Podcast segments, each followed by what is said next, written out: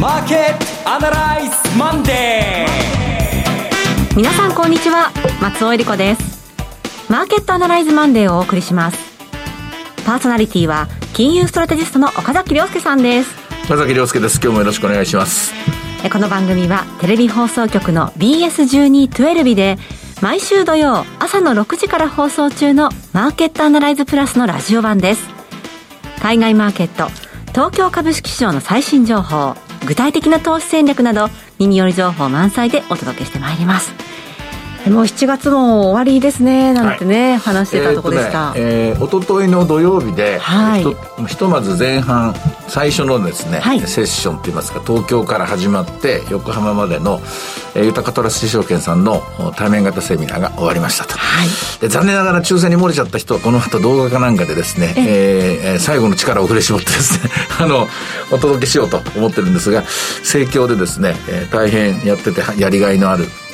そういうセミナーになったかなと思います。まあ、それだけ世の中も変化してきてる、何でもいいから情報も欲しいっていうようなこう熱気みたいなものも渦巻いてるんじゃないかなと思いますそうなんです。もちろんあのコロナのですね対策とかも一生懸命やって、はい、でもう一つ大事なことはやっぱり足元これもう7月で。で先週の金曜日も出ましたけれども C56 と日本銀行がやっぱり CPI 日本銀行が発表したんじゃないですけども日本銀行の金融政策は変わりませんけどもインフレがやっぱりよりはっきり目の前にですねどんどん広がっているのが分かっていて、うん、その中で、えー、このままじゃいけないなと誰しも思うところ、うん、で資産運用を始めなきゃっていう人とかあればあるいはもう持ってる人から言うと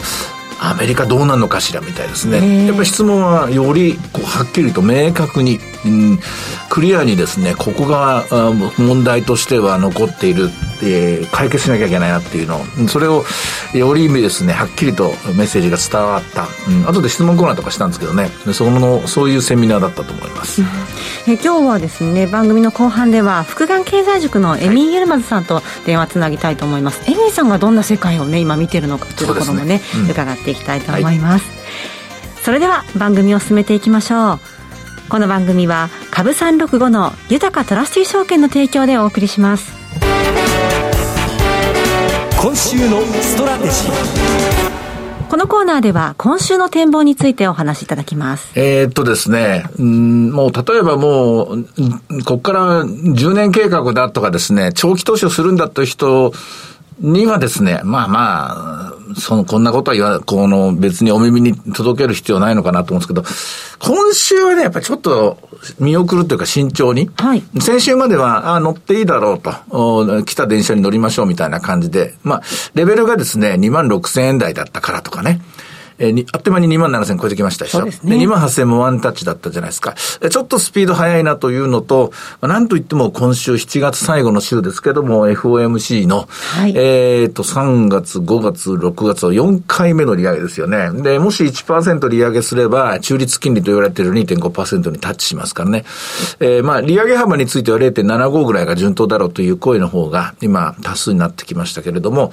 この話とか、それからアメリカの GDP が発表になって、えー、46の GDP、今一応プラスの0.8ぐらいで予想されてるみたいですが、これがもう一度マイナスになってしまうとですね、えー、前回1点、マイナス1.5でしたかね。ですから、2四半期連続で見ろ、ほら見ろ、景気後退じゃないか、みたいな話になってくると。で、景気後退っていうのは FRB の金融政策を変えるという側面もあるんですが、それ以上に景気後退、実質金利がマイナスになるっていうことは、アメリカのですね、えー場合でも日本の場合でもそうなんですけども、えー、株式市場全体の EPS はやっぱり下方修正かかってるってことですからね。うん、えー、今回も、今まだ100社ぐらいだったかな、SP500 で。やっぱりエネルギー除くとマイナスみたいなんで、はい、うん、あんまり良くないんですよね。まあ良くないから株が下がったんだというので、えー、それをもう、あの、あの、表と裏の関係なんですけれどもね、えー、そういう状態になるので、えー、今回まあ、ひとまず46の GDP 見てみたいな。あとは、もう一つ言うと、ケースシラの住宅価格指数5月分があったりとか、えー、ちょっとや一休みしてみませんかというのが私の提案です。はい、で、ただ、一休みした後、その後、どうするの？と言われると、やっぱり、えー、7月、もう今月終わりますけども、日本株が有利だなという印象は拭えません。まあ今週も、決算がいろいろ出てくるんですけども、まあ決算見てからとか、まあ、決算見て吟味してって言うんですけどもね、土台、それでね、なかなか決断もしにくいもんですよ。す土台、土台。はいまあ、はっきりとですね、情報修正したって飛び乗ろうってのあるかもしれませんが、飛び乗ろうとみんなが思ったらもう株価は飛び上がってますから。そうですねんですからそういう意味では、ここはもうじっくりじっくり、ポジションは日本株でひとまず作ってと。で、じゃあ肝心のアメリカ株はどうなんですかっていうと、今月はまだ我慢だろう、8月もまだ我慢だろうと、何せこのインフレをやっつけてからでないと、話は先に進まないと思うんですよ。だから景気後退のどうのこうもあるんですけども、ひとまずやっぱり今のとんでもないところまで上がってしまったインフレが、どういう形で沈静化するのか、沈静化して、最後の最後の着陸地点がどの辺なのかっていう目処が立ってからでアメリカ株はいいだろうというのが一つ。それまでの間は日本株を中心に、えーインフレ時代が始まった日本ですけども、日本、日本株から始まってっていいだろうと。難しいのは金とかですね、この辺の資産ですね。はいうんヨーロッパ株はやっぱりロシア・ウクライナ紛争が終わってからっていうことになるでしょうし、え金はね、これはね、やっぱりあの ECB の利上げが効いてんじゃないかと思うんですけども、ECB の利上げ0.5%っていうのは、やっぱり関係者的には、経験値的にはね、嫌な予感がしちゃうんですよね。嫌な予感。うん、あの、ECB が利上げすると大体、本当に景気後退になっちゃうんですよ、今までも。だけど、今までとはちょっと、あの、違うよ世の中になっちゃったんで、利上げしなきゃいけないという、はい今までは利上げしなくてもいい利上げが多かったんですよね。あの、利上げしなくてもいいっていうのは、ああの、大したインフレでもないのに、ねえーどういうんですか、予防的な利上げをして景気をですね、えー全部消してしまった、潰してしまったっていうのがあったんで、今回は違うので、今までとは違うんじゃないのっていうと、えー、大体まあ、this time is different っていうと、大体それは間違ってて、あの、であの this time is not different っていうのが大体多いのでですね、こういう話はあんましちゃいけないんですけども、話日労働巡りになりましたけども、えー今週はひとまず、う短期的なトレードはお休みして、まあ、でも逆に下がってきたら、まあ、2万7000、割れはないと思うんですけどね、2万7000円金棒まで下がってきたら、そこはもう一回またですね、次なる買いを入れていいと思うんですけども、基本様子見で、えー見てもらっていいんじゃないかなと思います。ちょっと難しいのドル円ですね。うん、ドル円。136円まで来ましたけれども、そうですね135円ぐらい、うんもうちょっとかな。まあ、138円まで行きましたから、だいたい5円ぐらいの値幅っていうのは普通出るもんですから、そういう意味じゃ133円ぐらいまで行かないとですね、本当に今の、ここまでのドル高トレンドが終わったとは言い難いと思うんですが、いずれにしても、今までの、おどんどんどんどん、お進む進む、ドル高進むと、円安進むというイメージは、ちょっとブレーキがかかった感じになってきましたよね。まだ、まだ即断はできませんけど、もうちょっと時間かかると思いますけどね。最終的には、ラウンドなトップ、丸い、えー、ピークですよね。あの、どっかでシャープに、例えば140円とか145円とかっていうので、ピークをつけるんじゃなくて、丸い天井をつけるようなラウンドトップ型の、えー、展開なんじゃないかなというイメージは持ってるんですけども、あの、り、あのーあれがなければ、介入がなければね。はい。まあそういう意味では138円でピークつけたかもしれないです。かもしれませんけれども、えここはちょっとまだ断定できないかなというのが私の正直なところです。あの、このところ円高方向に触れてきてるっていうのは、はいこれはどういった要因が考えられますか？基本的に、あの、アメリカの景気後退、えーヨーロッパの景気後退、こちらの方が、あー非常にマーケットにはインパクトが大きくなってきていると。その確率が上がっている。アメリカの長期金利があー2.7%ぐらいまで落ちてきている。えーヨーロッパの方も利上げはしたんだけれども、その利上げがかえって景気後退を招くかもしれないという憶測が広がっている。で、利上げをするってことは通貨が強くなるってことなんだけども、その結果景気後退を招くのであれば、今度は逆流をするかもしれないと。で、えーいつまでもいつまでもドルにのお金にを預けててもいいのかという、う一旦利益を確定しておこうという動きが、えーこの138円から136円までの展開をですね、作ってると思います。はい。えー、そして今週の FOMC、どんなことが予想されるでしょうね。あの、予想では0.75の利上げなんですけれども、この後、えー記者会見とか多分あると思うんですけれども、その中で先行き見通しですね。で、えっ、と、インフレの見通しがあ若干でも下方修正されるとマーケットは喜びます。で、むしろ逆にですね、そこが全然、えー下がってこないぞということになるとですね、あれあれってことになるんですが、その可能性は今のところ少なそうです。で、同時に景気後退についてですね、あの、GDP の数字がもうない前後して出てますから、はいで、その時マイナスだったらですね、この落とし前どうつけるんだという質問が来るわけですよ。そこが、えだし、で、逆にプラスだったらですね、あの、あの、ここから先どんな風に利上げをしていく、していくんですかっていう、そういう質問になるでしょうし、いずれしても GDP の数字と組み合わせて、えー、パウエル議長のコメントがどう変わってくるのか、どういう組み合わせになってくるのか。まあ、これもあんまりですね、えー、人の発言ですから予想してもしょうがないんで、えー、出たとこになりますね。翌日ぐらいに、まあ、いろいろみんな新聞書くでしょうけども、えー、マーケットでそこで見なきゃいけない、いない、いけないのは、FOMC の後ドル円の位置がどこなのか、はい、長期金利の位置がどこなのか、そしてアメリカ株の位置はどこなのかと、この組み合わせを見ながら判断していくかなと。例えばこれで、えー、円高でした。金利低下でした。株も下がりました。そこからも景気後退が圧倒的に強くなっているということだし、はい、で、ドル高でした。長期金利上昇しました。で、株が弱くなりましたっていう、これはもうインフレに対して対あの戦うという形でしょうし、おそらくはいろんな組み合わせの中で、その、バラバラなあべこべな動きをすると思うんですよ。えー、で、一つのストーリーではまとまんないのような、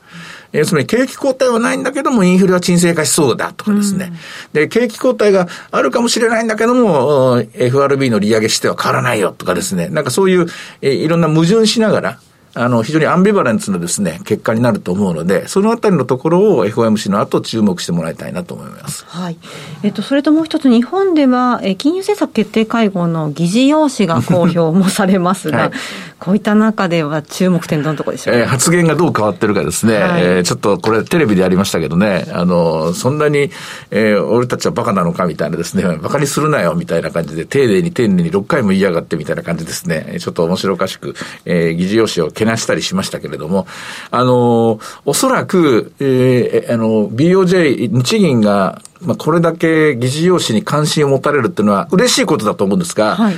初めてかもしれないですね。あ、そうです世界、世界から議事要旨を見られてるっていうのは。ええ、で、議事要旨っていうのは、あの、えっ、ー、と、先週、先々週か、要するに、金融政策決定会合の際に、この議事要旨でいいですかっていうのを、OK をもらって、あの、委員の方に OK をもらって、下の人たちが作ったやつを発表されるんですよ。で、結構ね、もう最後修正して、俺はこんなこと言ってないとかね、こんな言い方おかしいとかです、それは何度もあって、なおかつ予約もされますから、非常に今、忙しいんですよ、日銀は、はい。で、それを見て世界中のヘッジファンドから、まあ、日本では私みたいなものもですね、一言一句荒探しをするはずなんですよ。その荒探しをしたところでマーケットもう一回動くと思いますので、意外と、えー、この議事要旨後のですね、えー、ドル円の展開注意してもらいたいなと思います。いや、そうなりますと、今週は結構注目イベントだらけということですね。というわけで一周回って、やっぱり、はい、えー、様子見かなと。いう感じになると思います。納得しました。はい、では、今日の株三六五の動きを見てみましょう。はい。えー、今日は、えっ、ー、と、比較的おとなしく、進んでるかなと思います。寄り付きが、もう先週の金曜日から調整が入ってたんですけども、2万7712円から始まって、その後、高値は857円、安値は641円というですね、値幅、上下幅同じぐらいで、現在は729円と、小幅の動きに終始しています。はい。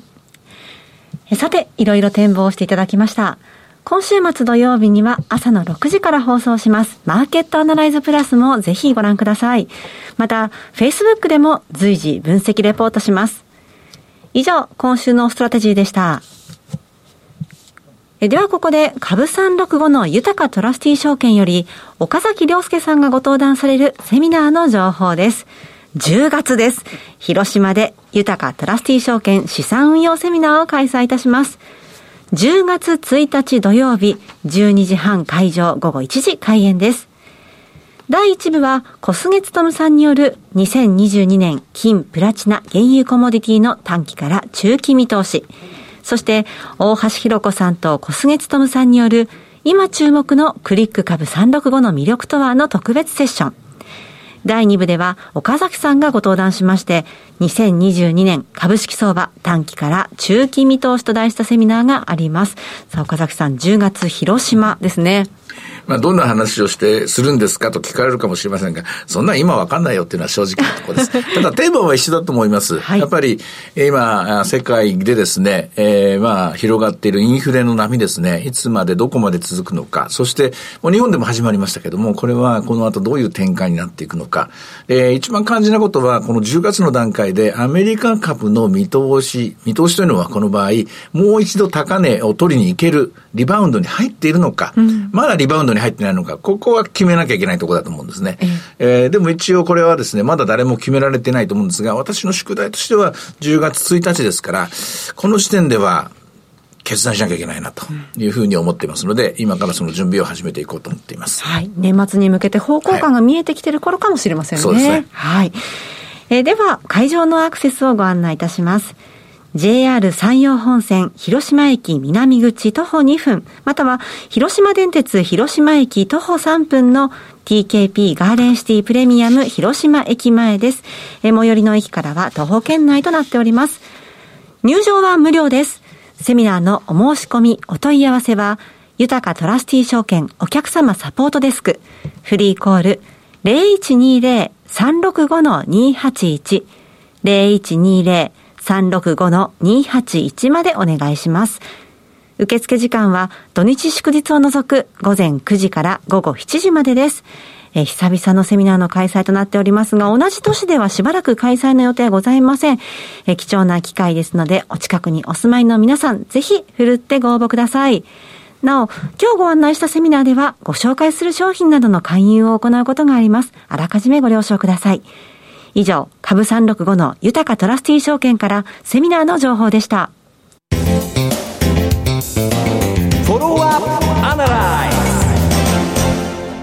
さて、今週のこのコーナーでは、福眼経済塾のエミー・エルマズさんに、株式市場と商品市場の見通しというテーマでお話を伺っていきます。エミーさん、今月もよろしくお願いします。よろしくお願いします。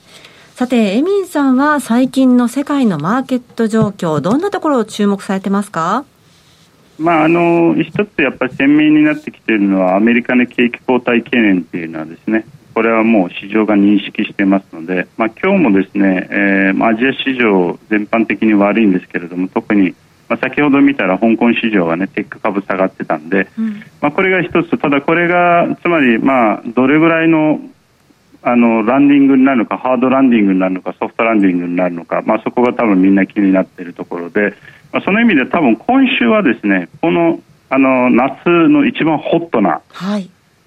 週間だと思いますよ。はいあの天気もホットですけど、はい、あのいろんなあの企業のガガーファのまず業績があります、はい、あの今週ね全部。FOMC が発表されますしアメリカの GDP があの第二四半期の GDP が出ますので、まあ、それによって、えー、大きく株式市場そして、えー、コモディティ市場の動きが決まるんじゃないかなともう夏はねそうですね。火、水、木にまとめてガーファン来るという感じですね。おっしゃる通りでね、インフレの強弱、はい、で景気の強弱、で、金融政策の強弱という 2×2×2 の、えー、8通りぐらいのパターンですよね、これ、エミンさんね。いやそうなんですよ。暑いです。今週は皆さん、気をつけないとね。そうですね。エミンさんは具体的にどんなふうに気をつけたらいいでしょうか？エミンさんのシナリオが聞きたいですね。うん。まあ、あの私はですね実は以前からシナリオが、まあ、少し修正はしてますが、はい、まあ、あの一つここでやっぱり気になるのがあのティ価格が崩れてきてるんですよね。ね。まあ、これはあからさまにもアメリカもしくは全体的に世界のもう景気後退をもう意識し始めてるともうかなり織り込んでいるので、うん、そうなるとこれのこの影響っていうのは実際の消費者物価指数にどのタイミングで反映されてくるのかと。うんもちろんちょっとタイムラグがありますので、うんうん、これがおそらく、まあ、3か月ぐらいじゃないかなと思うんで、もう秋口には明らかにもうインフレがもう下げに転じている、まあ、多分そんなシナリオが見れるんじゃないかなと思います。うん、秋にはインフレ下げに転じる、うん、ひとまずその、えー、コモディティから誘発されたインフレはそれ見えてくると思います、まあ、ただインフレっていうのはでも複雑なんでね、えー、それだけではないんですけど。続きお願いしますエミさんそうなんですよ。あの、まあ、おっしゃる通りであのまあ、これ、インフレが例えば下げに転じてピークアウトしたからって言ってじゃあすぐにですね2%台とかあの 3%, あの3前後に戻るかっていうと戻らないかもしれないですね、うん、おっしゃる通りで例えばアメリカの場合はですねリセッションに向かっていてもあの雇用が強いんですよね、はい、でこれってパターンとしては結構1970年代に同じパターンが起きてるんですよ。そうですね。つまりいろんな複雑な要因であの景気が悪くても雇用の数字が悪化しないっていうですね。でそうなるとねこれなんかちょっとこう簡単にインフレが落ち着かずですね、うん、であの結局は、まあ、コモディティ価格がちょっとあの下げ下げてきて少しは楽にはなるけれども4、5%のインフレが sticky に長期にわたって続く可能性もあります、これが多分一番厄介なシナリオじゃないかなと思いますね。でもそれもアメリカの話、もう皆さん耳にタコができるぐらいこのインフレインフレっていうのを聞か聞かされたと思うんですが、日本はやっと、やっとまあ、あれ、あの、目標とするインフレを超えてきましたから、日本はやりやすいんじゃないんですか？あのまあ、そうかもしれないですね、だからそれが一つ、そのもしあのインフレが、アメリカのインフレがピークアウトしてきて、まあ、それに伴って当然ながらドルも頭を抑えられるんで、まあ、そうなると日銀があの引き締めをやらないでがその、まあ、ある意味賭けですね、ギャンブルが、まあ、当たったっていう意味で、うんうん。多分彼らはあの唯一世界であの、まあ、引き締めやらないでなんとかまたあのうまいことそこをくくり抜けることはできる。でそうならなかったらちょっとあの日銀ももう見直さなきゃいけないっていうですね、うん、えー、そのまああの彼らにとっては難しい今局面に来てるのかなって気がします。まあ、でも裏を返すと、日本はまだまだ金融緩和状態、そしてアメリカと違って労働市場も緩和状態ですから、日本の企業の経営は、まあ、いろいろ困難なことはありますけども、相対的にはやりやすいんじゃないんですかね。いや、おっしゃる通りですね。あの、やっぱり、あの、円安も相当多分恩恵あるんじゃないかなと思います。あの、まあ、いろいろあの物価高であの私たちの生活自体はね、まあ、今週アップルのあの決算も出ますけど、アップルも日本で2割近くね、あの値上げしましたが、そうですね、うん。まあ、ちょっとそういうのはきついんですけど、ただ全般的には日本企業のやっぱり輸出競争力には追い風にはなるんじゃないかなと思う、このそうなると業績自体は、まあ、あの来期は鈍気してるものの悪くないんですよ、そんなにね。うん。うん、やっぱ3か月前に比べると例えば6月発売の会社指揮法で見ても3月に比べるとあの情報修正されてるんですよ、売上高、いや、おっしゃるとですよ、日銀単価でも同じ傾向ですよね。うん、でそうなると、多分値上げも浸透してるんじゃないかなと思います。だからこれがあのいい循環で値あのインフレ、値上げ、賃上げ、えー、そして、えー、インフレ継続、値上げ、